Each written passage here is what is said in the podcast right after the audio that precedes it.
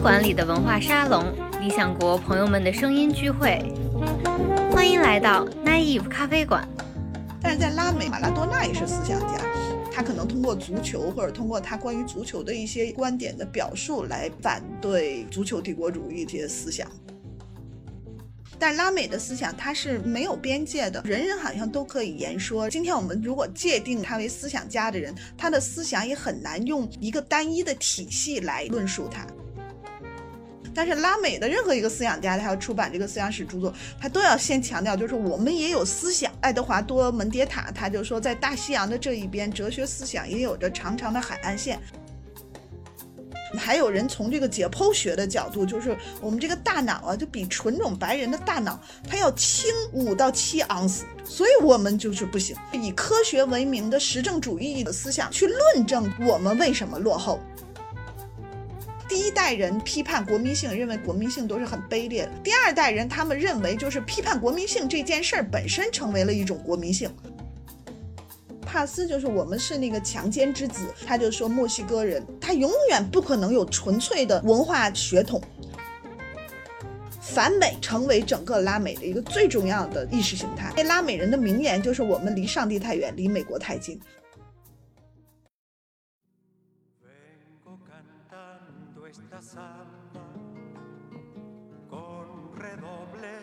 大家好，这里是奶衣服咖啡馆，我是好汉。Hello，我是赵玉贤。我们今天特别荣幸请到了哈佛燕京访问学者、华南师范大学文学院教授滕飞老师做客奶衣服咖啡馆，和我们聊一聊拉美思想史相关的一些话题。那滕飞老师可以给大家先打个招呼。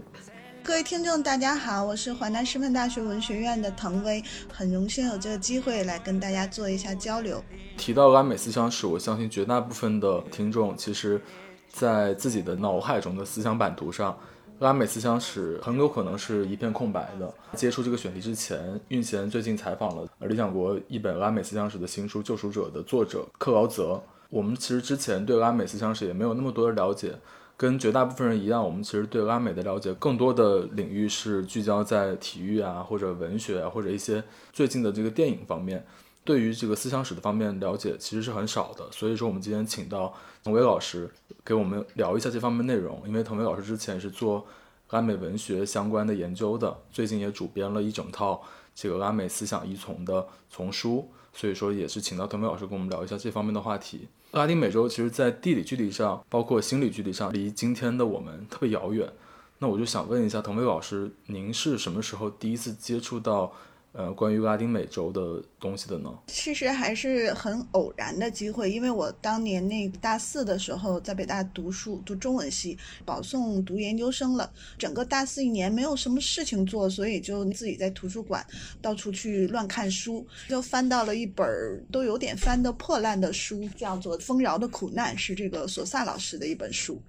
然后看了这本书以后吧，非常非常的激动，然后也特别的震撼，就是有一些篇章和段落，当时读的时候都有热泪盈眶，然后热血沸腾的这种感觉，所以就受这个激励，然后就想选外语，就学一下西班牙语，所以当时就学了这个公共西班牙语，选修了一下。然后我去北大的外国语学院读研究生，世界文学研究所可以在五个外语系里面选择老师做自己的硕士导师，我就毫不犹豫的选了西班牙语的赵振江教授做我的导师，这样就很偶然的，然后就很也很任性的就开始呃学习语，然后对拉美感兴趣，然后后来慢慢的跟着赵老师他们读书，他经常提到一本书，就是拉丁美洲被切开的血管，但那个时候加莱亚诺的这本书还没有完整的这个中译本，可是，在西语的课堂上，我师母段若川教授，他当时也带着学生翻译，然后也给我们介绍这个书，教我们唱这个西班牙语歌，包括西语的国际歌啊什么的。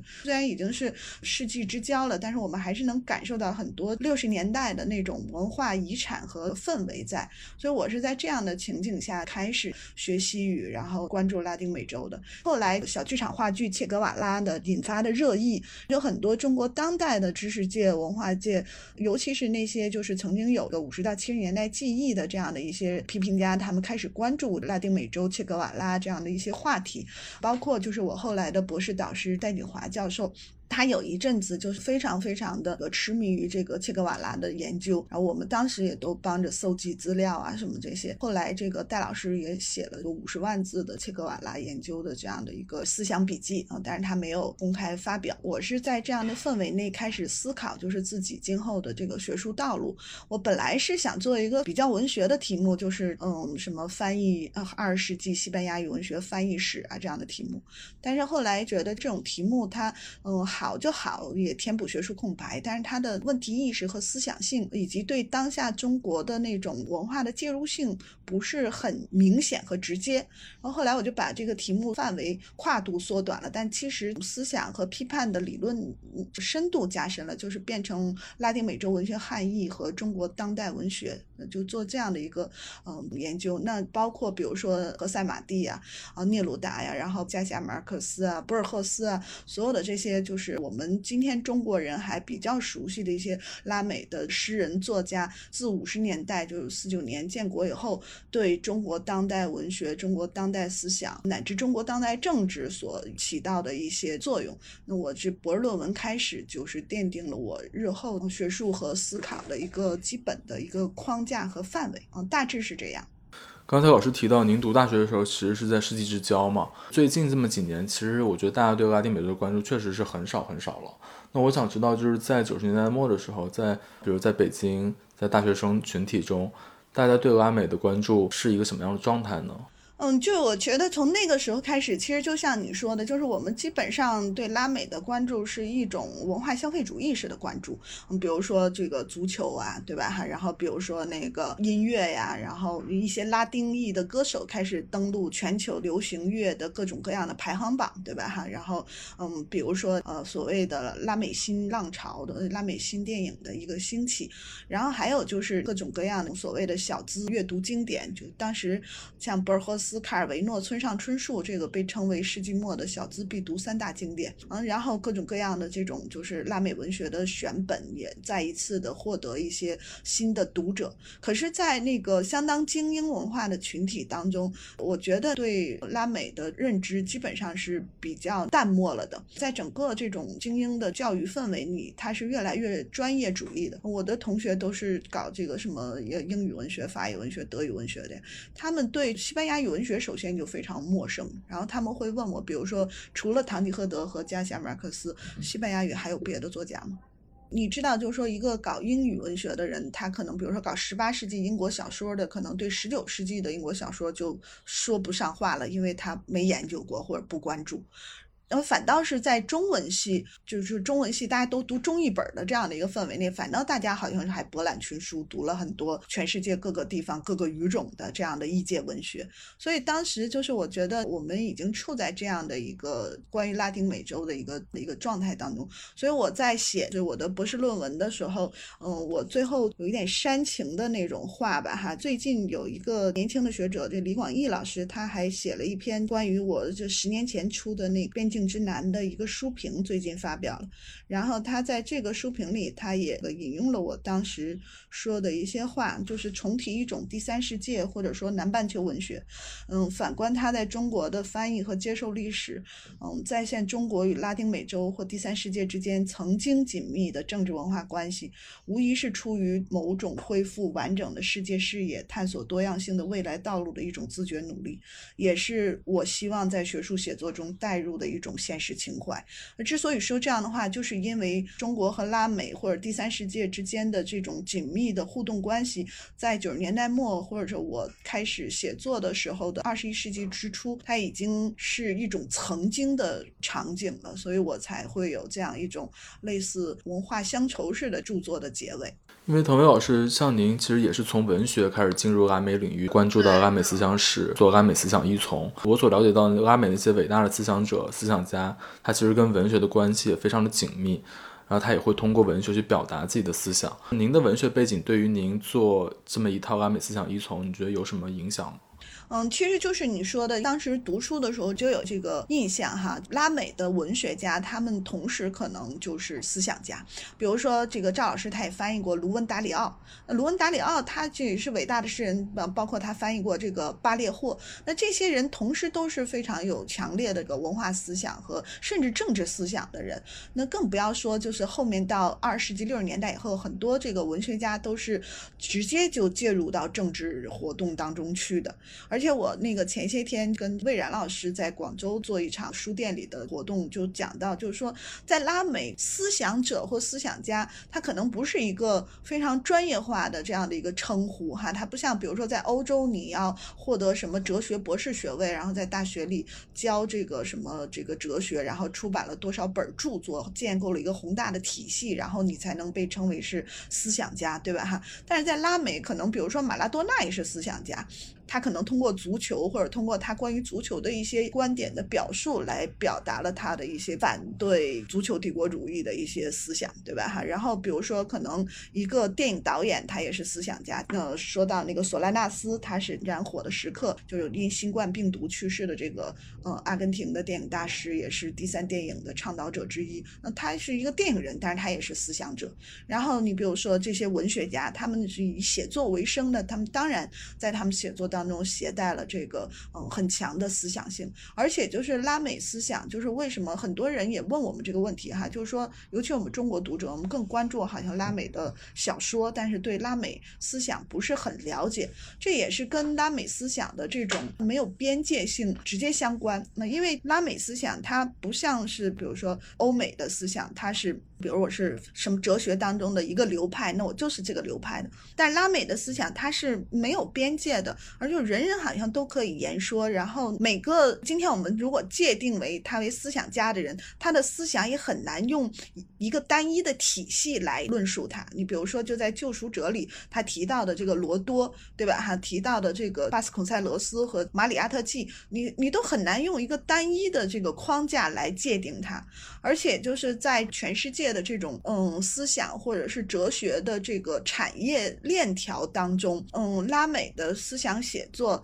并不受到主流的关注，所以那个拉美思想史家他们常常在这个出版思想史、拉美思想史的专著的时候，首先要做的一件事情，在导论里面就是要强调拉美也有思想。嗯，这个就很奇怪。你比如说，一个德国思想家，他出版一本著作，他不会在导论里反复的说德国有思想这件事儿，对吧？但是拉美的任何一个思想家，他要出版这个思想史著作，他都要先强调，就是我们也有思想。嗯，就是我在这个丛书序言里也写到，爱德华多·门迭塔，他就说，在大西洋的这一边，哲学思想也有着长长的海岸线，意思就是你们也看一看，对吧？哈，就是你们不要老抱着那个欧美中心主义，然后觉得你其他地方都没有哲学或者思想。所以这个也是拉美思想在中国不是特别多的了解或者受众，除非特别专业的少数的一些学者关注的一个很重要的原因，因为它并不在全球主流的文化视野当中。所以我们的异界出版呐什么的，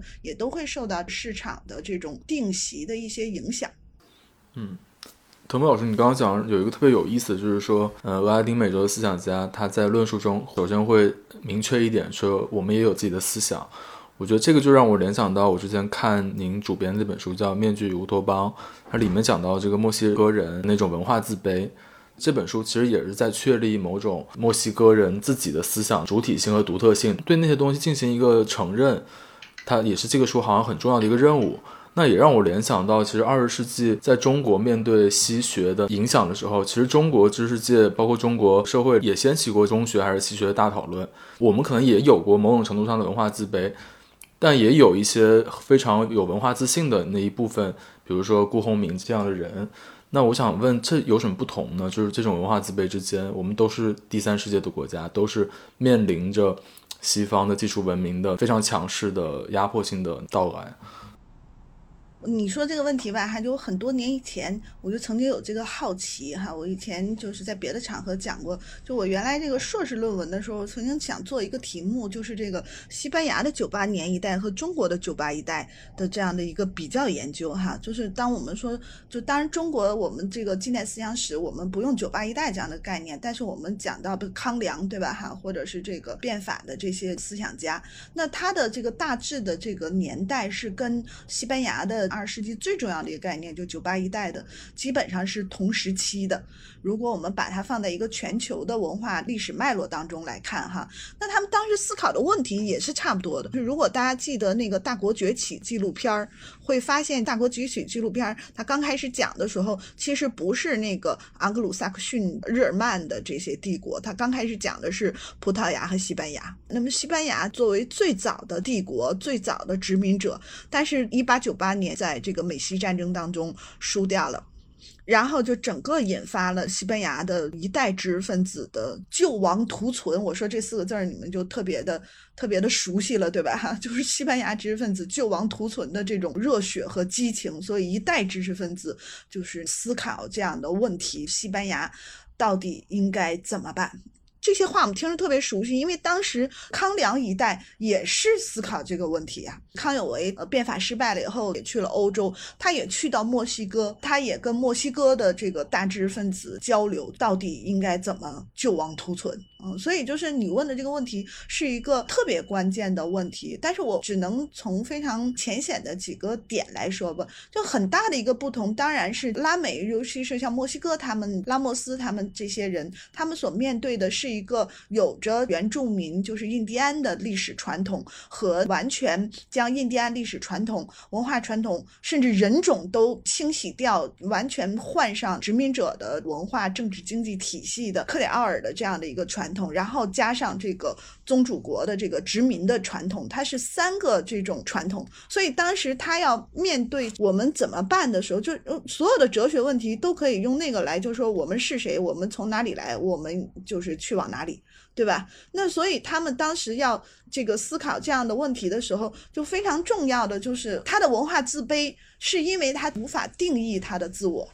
因为它的本土不像我们中国的本土，我们是一个两千年一贯制的封建的国家，但是拉美不是。你说拉美的本土传统是什么呢？是它的这个就是那个呃殖民代理人的这个传统，还是它的印第安的传统？它印第安的传统很多已经不可考了，已经什么都没留下了。所以这是它的一个很大的一个一个问题，它跟我们直接的进行比较的一个原因。然后另外一个说到这个文化自卑，都是是因为所谓的在这个现代性的问题上，人家是 developed。发展了的，然后中国也好，拉美也好，都被看作是要么就是未发的，要么就是晚发的所谓的这个现代性的国家。在这个大的这样的一个发展主义的框架里面，它就有那种就是紧迫感，我们落后了，我们掉队了。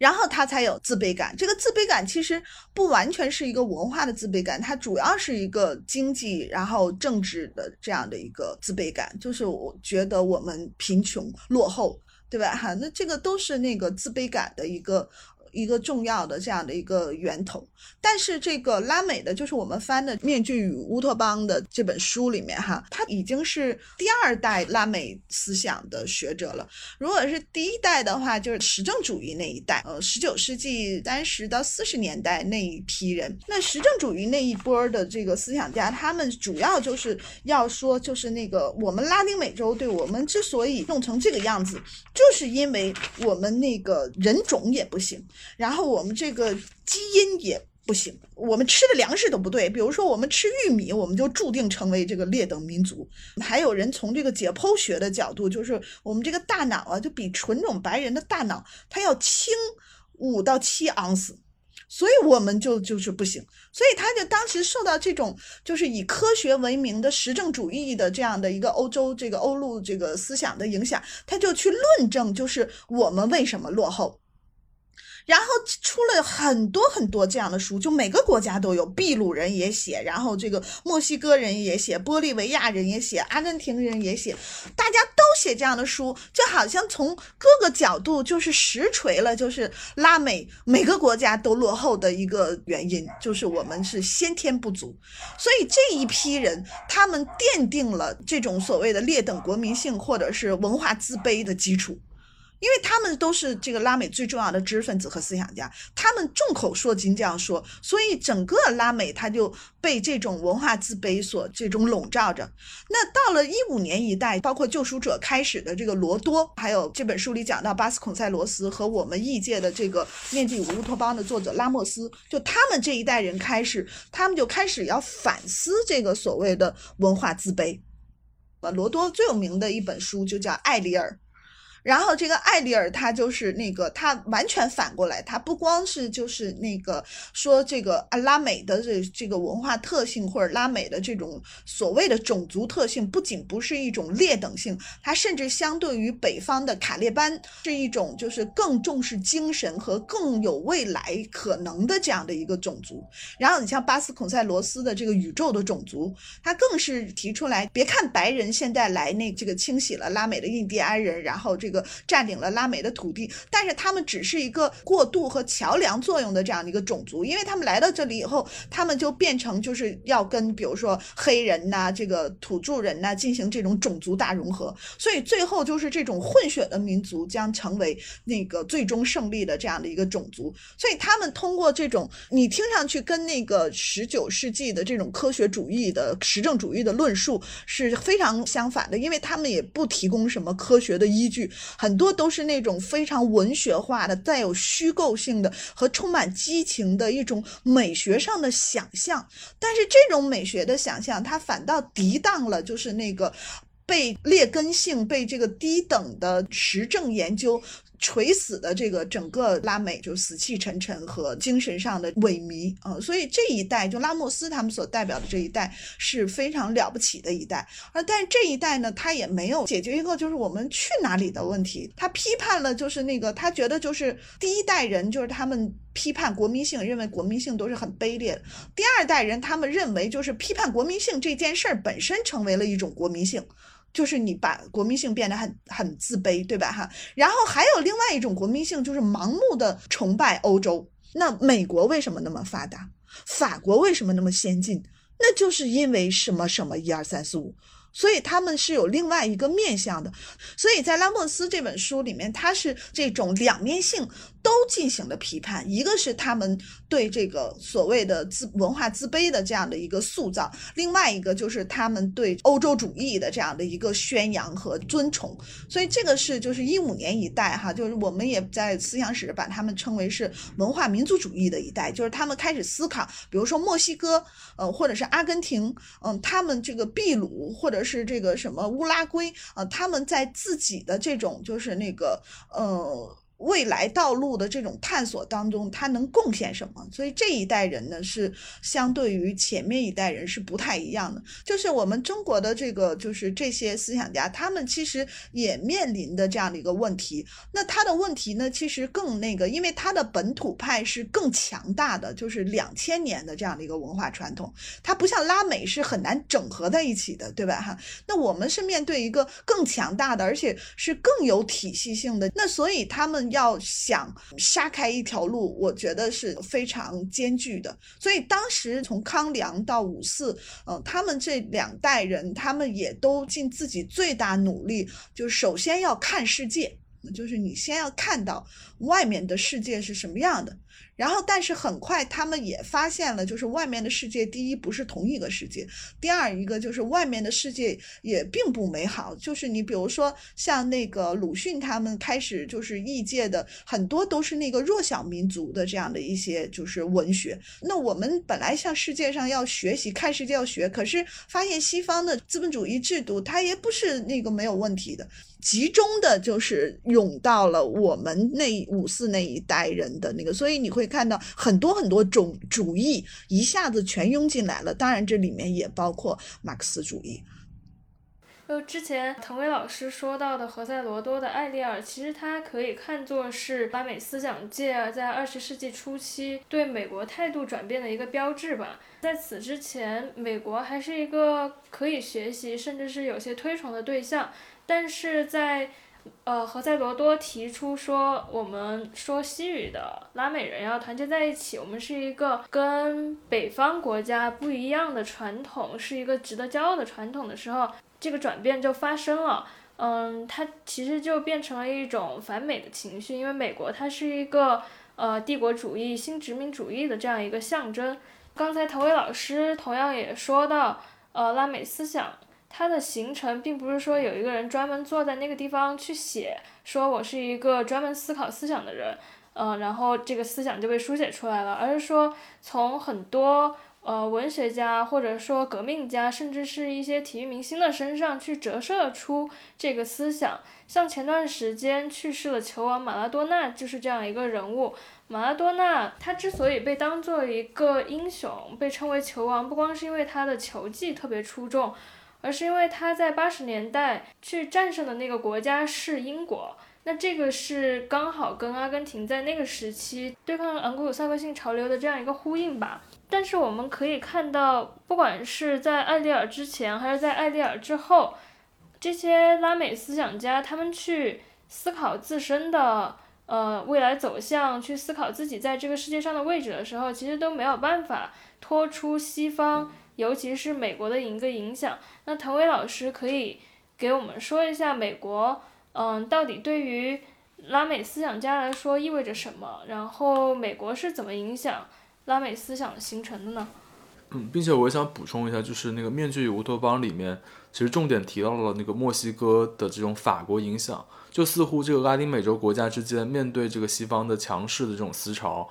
根据自身的这种文化特性和处境，好像同样也是有选择、有侧重性的去进行一些洋气的。嗯，童伟老师可以接下来跟我们好好讲一讲。为什么拉美的思想它始终有一个巨大的对话对象，就是这个所谓的西方或者是欧美世界？是因为它是完全被暴力的。裹挟进了这个西方的现代化的进程当中去的，他自己的东西已经被连根拔起，然后他的所有的无论是语言，包括他的这个所有的这个政治的建制，然后他的这个文化文明，包括对身体健壮的体魄的这样的一些界定，所有的方方面面都是在这个殖民主义殖民者到来之后重建的。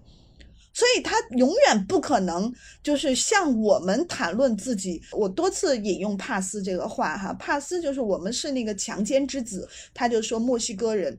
他永远不可能有纯粹的文化血统。所以这是就是他一定就是在他的对话当中，无论他。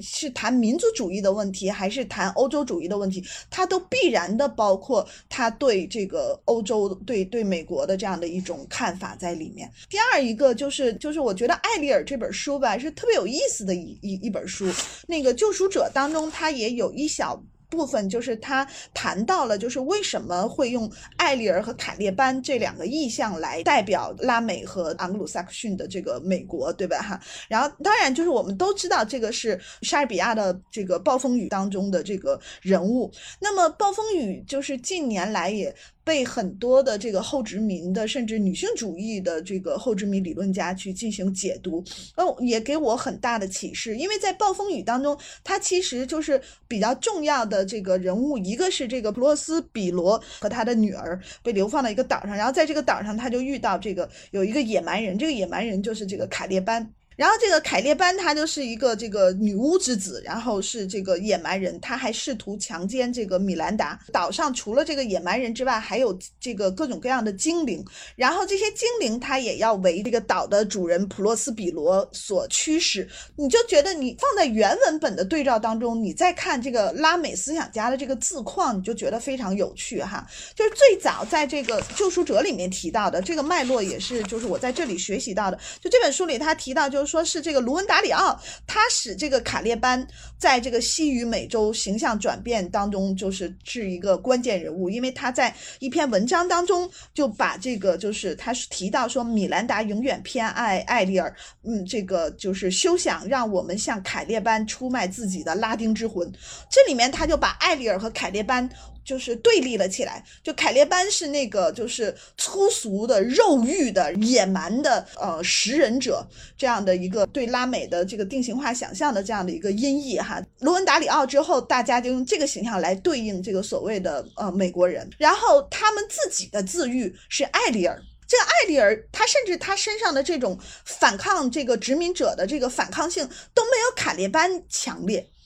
他是一个非常顺从的那个，完全被这个就是殖民者这个主人钳制住了思想、精神自由的这样的一个精灵的形象，然后在这个。呃，罗恩达里奥已将，嗯，包括这个罗多，他们就以艾里尔开始自况，就是认为南美人他们是保留了这种自己的精神，而没有向物质或欲望去低头。哎，你就觉得非常有趣，就是为什么他没有跟卡列班结成一个，比如说被压迫者同盟？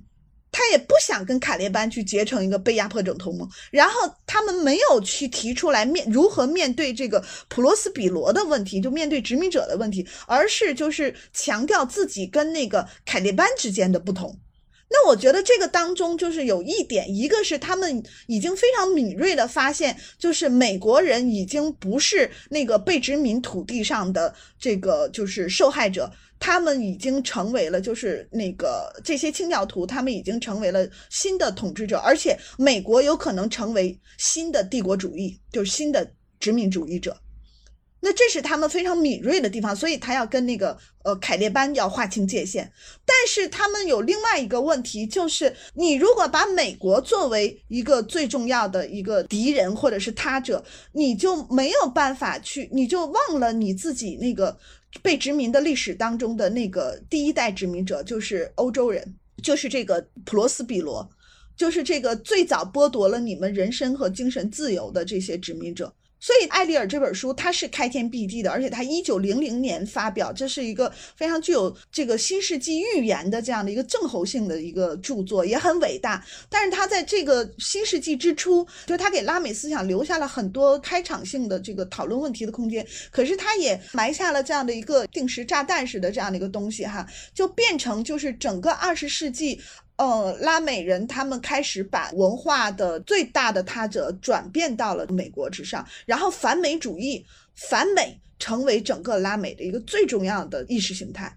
这个也。不足为奇，因为拉美人的名言就是“我们离上帝太远，离美国太近”。而且，整个拉二十世纪，当美西战争美国取得胜利之后，他们确实对拉美不仅仅是呃那种文化输出，或者是意识形态上的这种糖衣炮弹的影响，他们甚至是采取直接的政治、经济乃至军事的干涉。呃，然后发动了那么多的这种刺杀、颠覆政权的政变，背后都有他们支持的这个身影。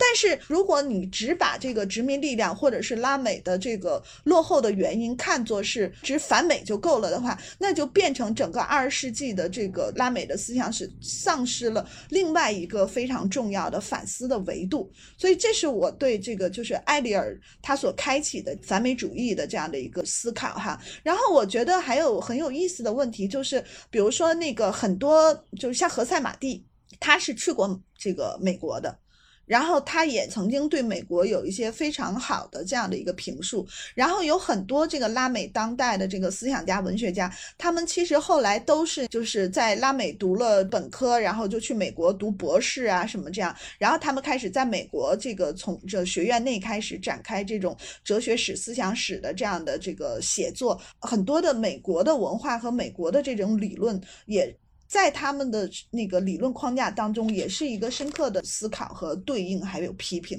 所以这也是一个很有趣的一个问题。所以我觉得就是说，那个就是嗯，西方包括美国的对这个就是拉美的这种。这个思想上的影响，其实任何一个思想家、拉美思想家，他都不可能说我没有读过呃西方的作品。比如说那个像就《救赎者》这本书里就提到的，就是苏格兰修辞学家托马斯·卡莱尔，他对罗多和这个米斯特拉尔甚至博尔赫斯的影响，像巴斯孔塞斯所受到的叔本华和斯宾格勒的影响，然后像拉莫斯他跟这个西班牙九八年一代这个就是阿尔特加和加塞特和乌纳穆诺的这样的一个这个思想上的互动，然后还有比如说这本书里也讲到的就是拉美最重要的所谓的马克思主义者这个呃秘鲁的马里亚特季，他一九一九年这个到达巴黎开始接触这样的共产主义的思想，然后他大量的阅读列宁、罗莎、卢森堡啊、克罗齐啊、葛兰西呀啊，呃，这个甚至阅读弗洛伊德，把弗洛伊德和马克思主义这个相提并论。呃，后来他回到秘鲁就成立了这个参与成立第一个共产主义小组。那这个整个就是这个西方的思想，不管是左翼的、右翼的、哈保守的、激进的，它都在拉美的这个思想的内部，而不是外部。呃，有一个拉美思想家，就是叫雷奥波多·塞亚，他说这个，他说他们在试图扫除过去的奴性的同时，却抵押了未来。这个话他用在整个观察拉美思想史，也是有一定的这种描述力的。彭威老师说到这个反美情绪，其实对于二十世纪拉美思想的影响特别大。然后二十世纪拉美思想各种主义理论迭起，但是。它其实都离不开这个反美的这样一个影响。那其中可能最有影响力的是依附理论，像加拉亚诺的那本《拉丁美洲被切开的血管》，它就是一个依附理论的代表作。那加拉亚诺他在这本书里面就用一个文学化的语言去揭示了一种掠夺的现代结构。它也就是说，在一个不平等的国际秩序下，所谓的国际分工就是让一些国家专门盈利，而一些国家专门蒙受损失。我们经常听到的发达国家跟发展中国家这种说法，其实它是一个，嗯，许诺给你的一个不会实现的承诺，它就像一个谎言。因为发展中国家它给你说的是，你现在在这个阶段你可以到达下一个阶段，但其实下一个阶段是。其实是永远到达不了的。掠夺是像一个锁链一样环环相扣的。比如说，欧美他就去掠夺拉美，但拉美内部的大国就去掠夺小国。那海岸城市他就去掠夺内陆。这个是我们去看二十世纪拉美它为什么有这么多的苦难，以及它的革命为什么那么频繁，但是却很少有成功的一个角度。但是《救赎者》这本书，它其实就是对维度的一个补充吧。因为恩里克·克劳泽他不是说从一个外部的角度去思考为什么拉美发生了那么多革命，民众的生活却没有得到改善，他是去溯因于内的。他想说的整个核心观点就是说，这些救赎者，也就是革命者、思想家，他们的这种宗教性的救赎情绪太多。他们希望通过一个革命就能开启一个新的世界，好像我们现在把旧的东西全部推翻了，那那个新的好的东西就能够到来，但是却没有一个人能够去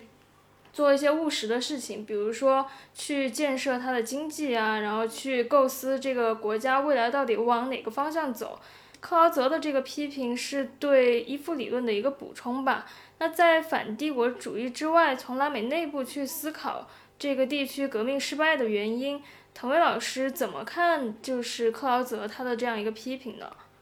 就是这本书呢，我觉得就是很多的材料是非常下功夫，包括他所调动的这种知识储备都是非常广泛和详尽的。另外一个呢，就是他比较受这个帕斯的自由主义的这样的一个影响。另外就是他整本书里面他谈到这么多的这个思想家、革命者、文学家，但是他写的像赞美诗一般的。高昂和积极的，就只有两张，就是呃，献给帕斯和略萨的这两张。但是我这里面我就觉得有一个问题哈，就是说帕斯他还可以算作是一个自由主义左翼，但是巴尔加斯略萨是一个毫无疑问的自由主义右翼，所以我觉得他们俩就是不能够都放在自由主义的光谱里面来讨论。《救赎者》这本书里面，克劳泽居然对这两种。自由主义没有做区分，这是我觉得还挺遗憾的地方。第二一个，他认为革命都是肮脏和暴力的。他整个的这个论述是加入到了一个的后冷战的意识形态的狂欢当中去，就是所谓的告别革命。就是去书写革命的暴力和革命当中的种种妥协，甚至种种这种牺牲。再一个就是他强调这个所谓的他这个词儿叫实干吧，用实干来去对抗乌托邦，这本身是是非常有趣的啊。这个实干家是用来跟这个嗯救赎者，就是这些有。救赎的这种冲动的这个乌托邦的战士们来进行一个对立，那我觉得这本身是呃工具理性的这样的一个老套的这种意识形态的一个回声。德里达他在批评福山的那个历史的终结和最后的人的这个文章当中，他就说人们不仅不应该排斥就是解放的愿望，而且应该比以前更坚定的坚持它是必然的。就是德里达作为一个解构主义者，哈，他说这种解放的愿望的这种必然性是不可解构的，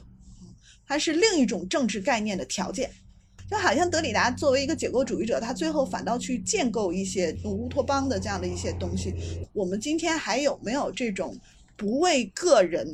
而为所有人的这样一种冲动，有没有那种就是不以结果导向来个论英雄的这样的一种价值观在里面？嗯，回到萨米尔阿明哈，那阿明他在这个就是很高龄的时候，他还说冷战的结束、欧洲社会主义的倒台，并不是整个共产主义的悲剧。他说，接下来就该轮到拉美的乌托邦登台了。那在这个查韦斯的很多，包括拉美，就是二十一世纪左翼的很多实践当中，其实短暂的给了我们这样的一个希望，就是拉美的各种各样的乌托邦实验，哈，其实也不是乌托邦，是真正的一些，呃，在这个阿明意义上的所谓的脱钩，就是跟全球资本主义脱钩的这样一些实验，比如说南方银行这样的一些实验。真的也带给我们一些短暂的希望，就是可能我们会在拉美看到一些，包括这个萨巴蒂斯塔运动，哈，就是一些不同的所谓的 alternative 这个另类实践，来就是在全球的这种金融资本主义之外去寻找另外一条道路。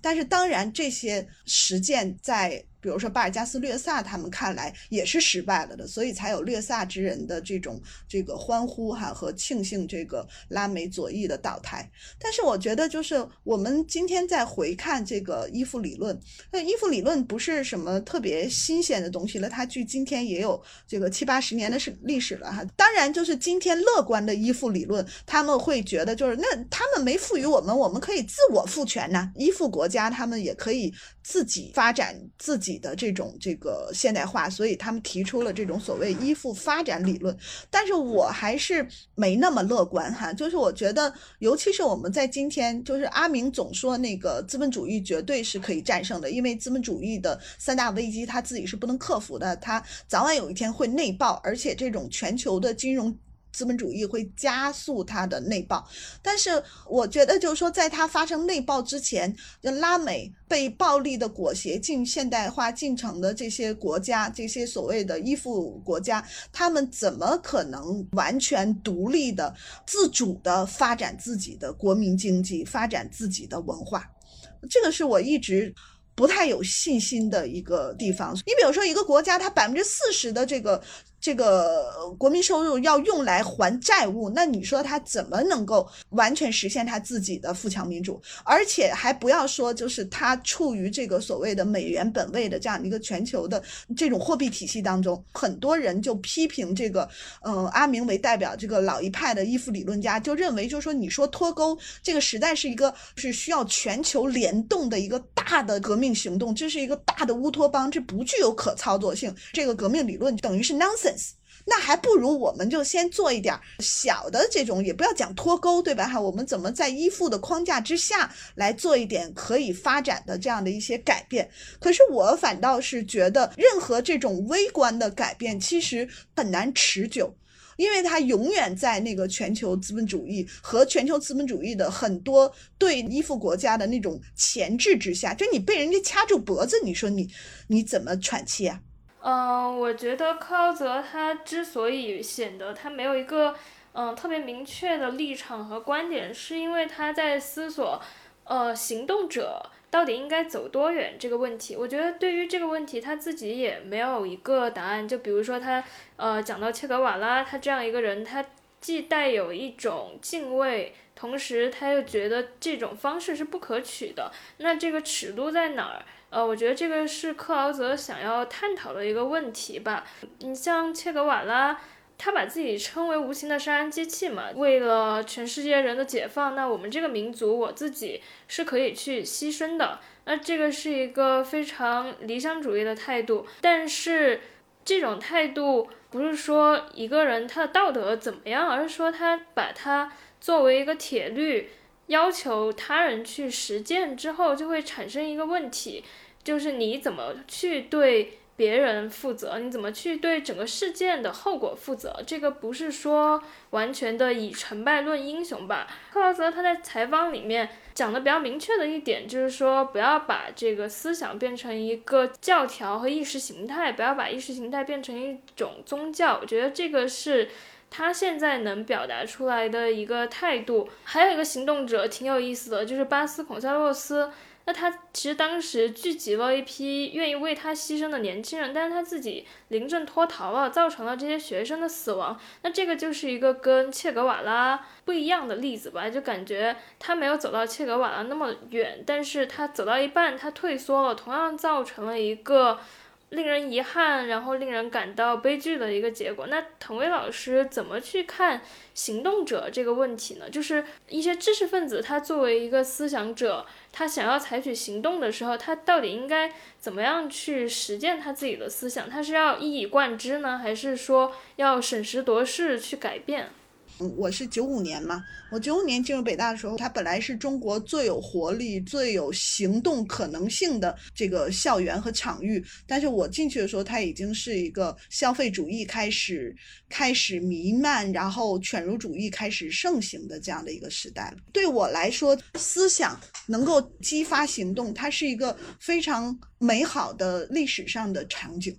但是我的个人选择就，如果有一天我是老师，当我能够在讲台上讲述我的思想的时候，我不会选择轻易的去动员，或者是激发，或者是所谓的嗯启蒙学生去行动。我没有办法为别人的，尤其是年轻的学生们的生命负责，尤其是我自己坐在书斋里，然后去呃以笔为旗动员别人，我觉得这个我不太能做得到。但是这。不能够使我，就不足以使我成为对行动者和革命者的反感，或者甚至加入到这个批评审判他们的这个大军当中去。就是因为不用说别人，就是他这个书当中所有谈到的切格瓦拉的这个问题哈，就是他写的这个切格瓦拉的这些史料，就这都不是什么新鲜的东西了。我们就看过太多的这个，就是美国人写的切格瓦拉的各种各样的传记，各种各样的爆料。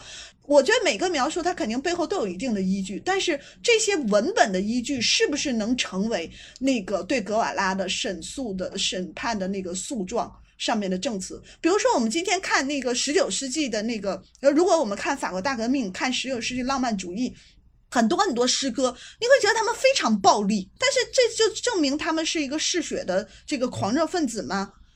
那我们今天把格瓦拉年轻的时候写的那些诗，然后把格瓦拉的那个一些这种喊口号式的这种东西作为他这个嗜血者的这样的一个证据，我觉得这是很没有在场感的一件事情。今天的很多的这种。这个书写或者我们这种印象哈，它其实都是在对那种这个嗯革命者或者是行动者或者对革命行为本身去产生一些质疑。那这是跟整个的后革命的意识形态是直接相关的，因为我们今天就是谈起革命，谈起这个就是跟谈起战争是一样的，好像都是先天的就带有某种这这个负面性和消极性。嗯，但是我们不要忘了，就是哪里有压迫，哪里才有反抗，这个就是不能倒置的这个历史逻辑。我相信通过今天这个对话，我们也感受到了这个滕梅老师对理想这种热诚和这种真诚。然后我觉得也跟呃滕梅老师的这个导师戴锦华老师有某种相似的地方，包括我感觉滕梅老师的语言风格上跟戴锦华老师也有有一些相似，其实像戴锦华老师。对，包括滕梅老师的博士论文就是《边境之南》，我模仿戴锦华老师的口吻，也是一种，呃，他讲了这个拉丁美洲文学和中国的一种历史性遭遇吧，我觉得可能是这样。其实节目最后，我其实想分享一个我想到的关于戴锦华老师的一个趣事吧。戴老师说，他有一次在去这个拉丁美洲的航班上，拿出了这个《拉丁美洲被切开的血管》这本书，然后他旁边的坐着的一个中国人就借过来看，然后看了之后就说：“哎呀，我们去晚了，那里都被抢光了。”然后戴老师说，他对这个话，对这个中国人感到特别震惊。那我想，其实我今天分享这个故事给大家听，相信大家也会感到震惊。那上个世纪的中国和拉美，我们曾经有过第三世界的共同语言，但在今天，呃，很多零零后，包括 B 站上的一些青年人，他其实是更保守的，他更忘却了那段记忆。我觉得，包括我和运贤，我们都是九零后，我们小时候其实还是有那种第三世界的记忆，或者说发展中国家的记忆，就是住的很小很小的房子，那种板房什么的。那现在可能在城市中成长起来的中国人，中国年轻人，可能已经忘记了这些事情了。那我就想最后问一个问题，就是说，呃，在中国已经高速的发展，然后包括今天可能某种程度上崛起了之后，那我们和第三世界的关系怎么样了呢？我们或者说我们应该今天怎么样看待自己，看待中国和第三世界的关系？我们还依然是第三世界吗？嗯。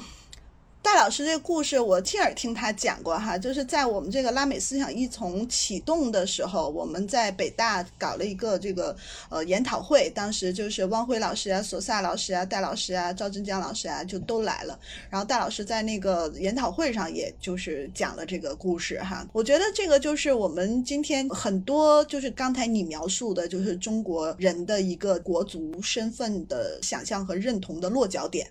就是我们觉得我们已经跟拉美不是在一条线上，或者是一个阵营一个一个层面上了。我们已经是一个全球第二大经济体，对吧？哈，然后我们是一个就是那个崛起了的新兴中国这这样的一个定位。在那个五十到七十年代的时候，就有一个词叫民间外交，很多的这种拉美的这个诗人呐，什么网球运动员呐，芭蕾舞演员呐，版画家呀，被邀请来中国。这些人物，他们能在他们的朋友圈。积极的宣传正面的这个中国形象，这是当时我们就是跟拉美的一个非常好的这样的一个民间的互动。第三世界是毛泽东主席他非常有创建性的一个高屋建瓴的一个对世界局势描述，所以当时我们自己的这种 identity 也是在第三世界之内，对不对哈？所以我们才会跟这个亚非拉的很多很多的国家都认为有这种同呼吸共命运的这种感受。后来就是我们慢慢的开始走自己。发展的道路的时候，尤其是当我们这个所谓的经济的这个总量上去以后，他更把自己的这种嗯国足的认同放在一个比较富有的这样的一个国家的形象之上。好像拉美对于我们来说就只有两种意义，一种是资源的意义，矿产资源或者是人力资源，对吧？另外一种是市场的意义，就是我们能卖给他们什么东西啊，就不再有那种同呼吸共命运的被压迫后发现代化的国家。依附地区，他们的形成某某种阿明意义上的这种这个反抗全球资本主义网络的这样的一个意义上的认同关系了。在整个这个疫情对这个全球经济的冲击下，很多主要的资本主义国家，他们开始围攻堵截或者是反华，无论是从经济上还是从政治上，那我们面临的困难更强了，更大了。那这个时候，国足的这种认同在什么地方？你还要把自己放在一个就是领先的国家，一个不需要拉美作为伙伴和同盟关系，而只作为工具人的那样的一个位置上吗？说实话，很遗憾，这也是我们为什么做拉美思想依从这件事儿的一个初衷之一吧。哈，嗯，现在国内对这个呃中拉关系也好，对拉美研究、拉美这个区域的关注是越来越增强了的。全中国有非常多的大学有拉美研究中心，然后有每年有很多很多中拉的那个论坛呢会。会议呀，哈，但是所有的这些，他们都是在谈怎么能够赚钱。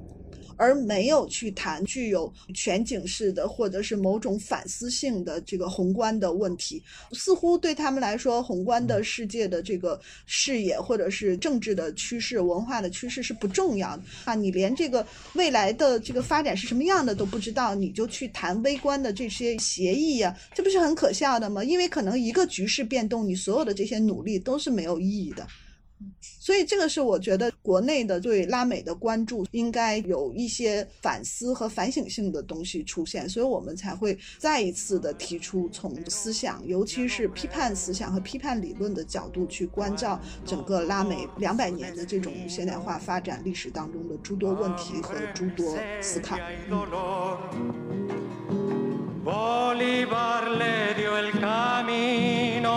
嗯 Dios.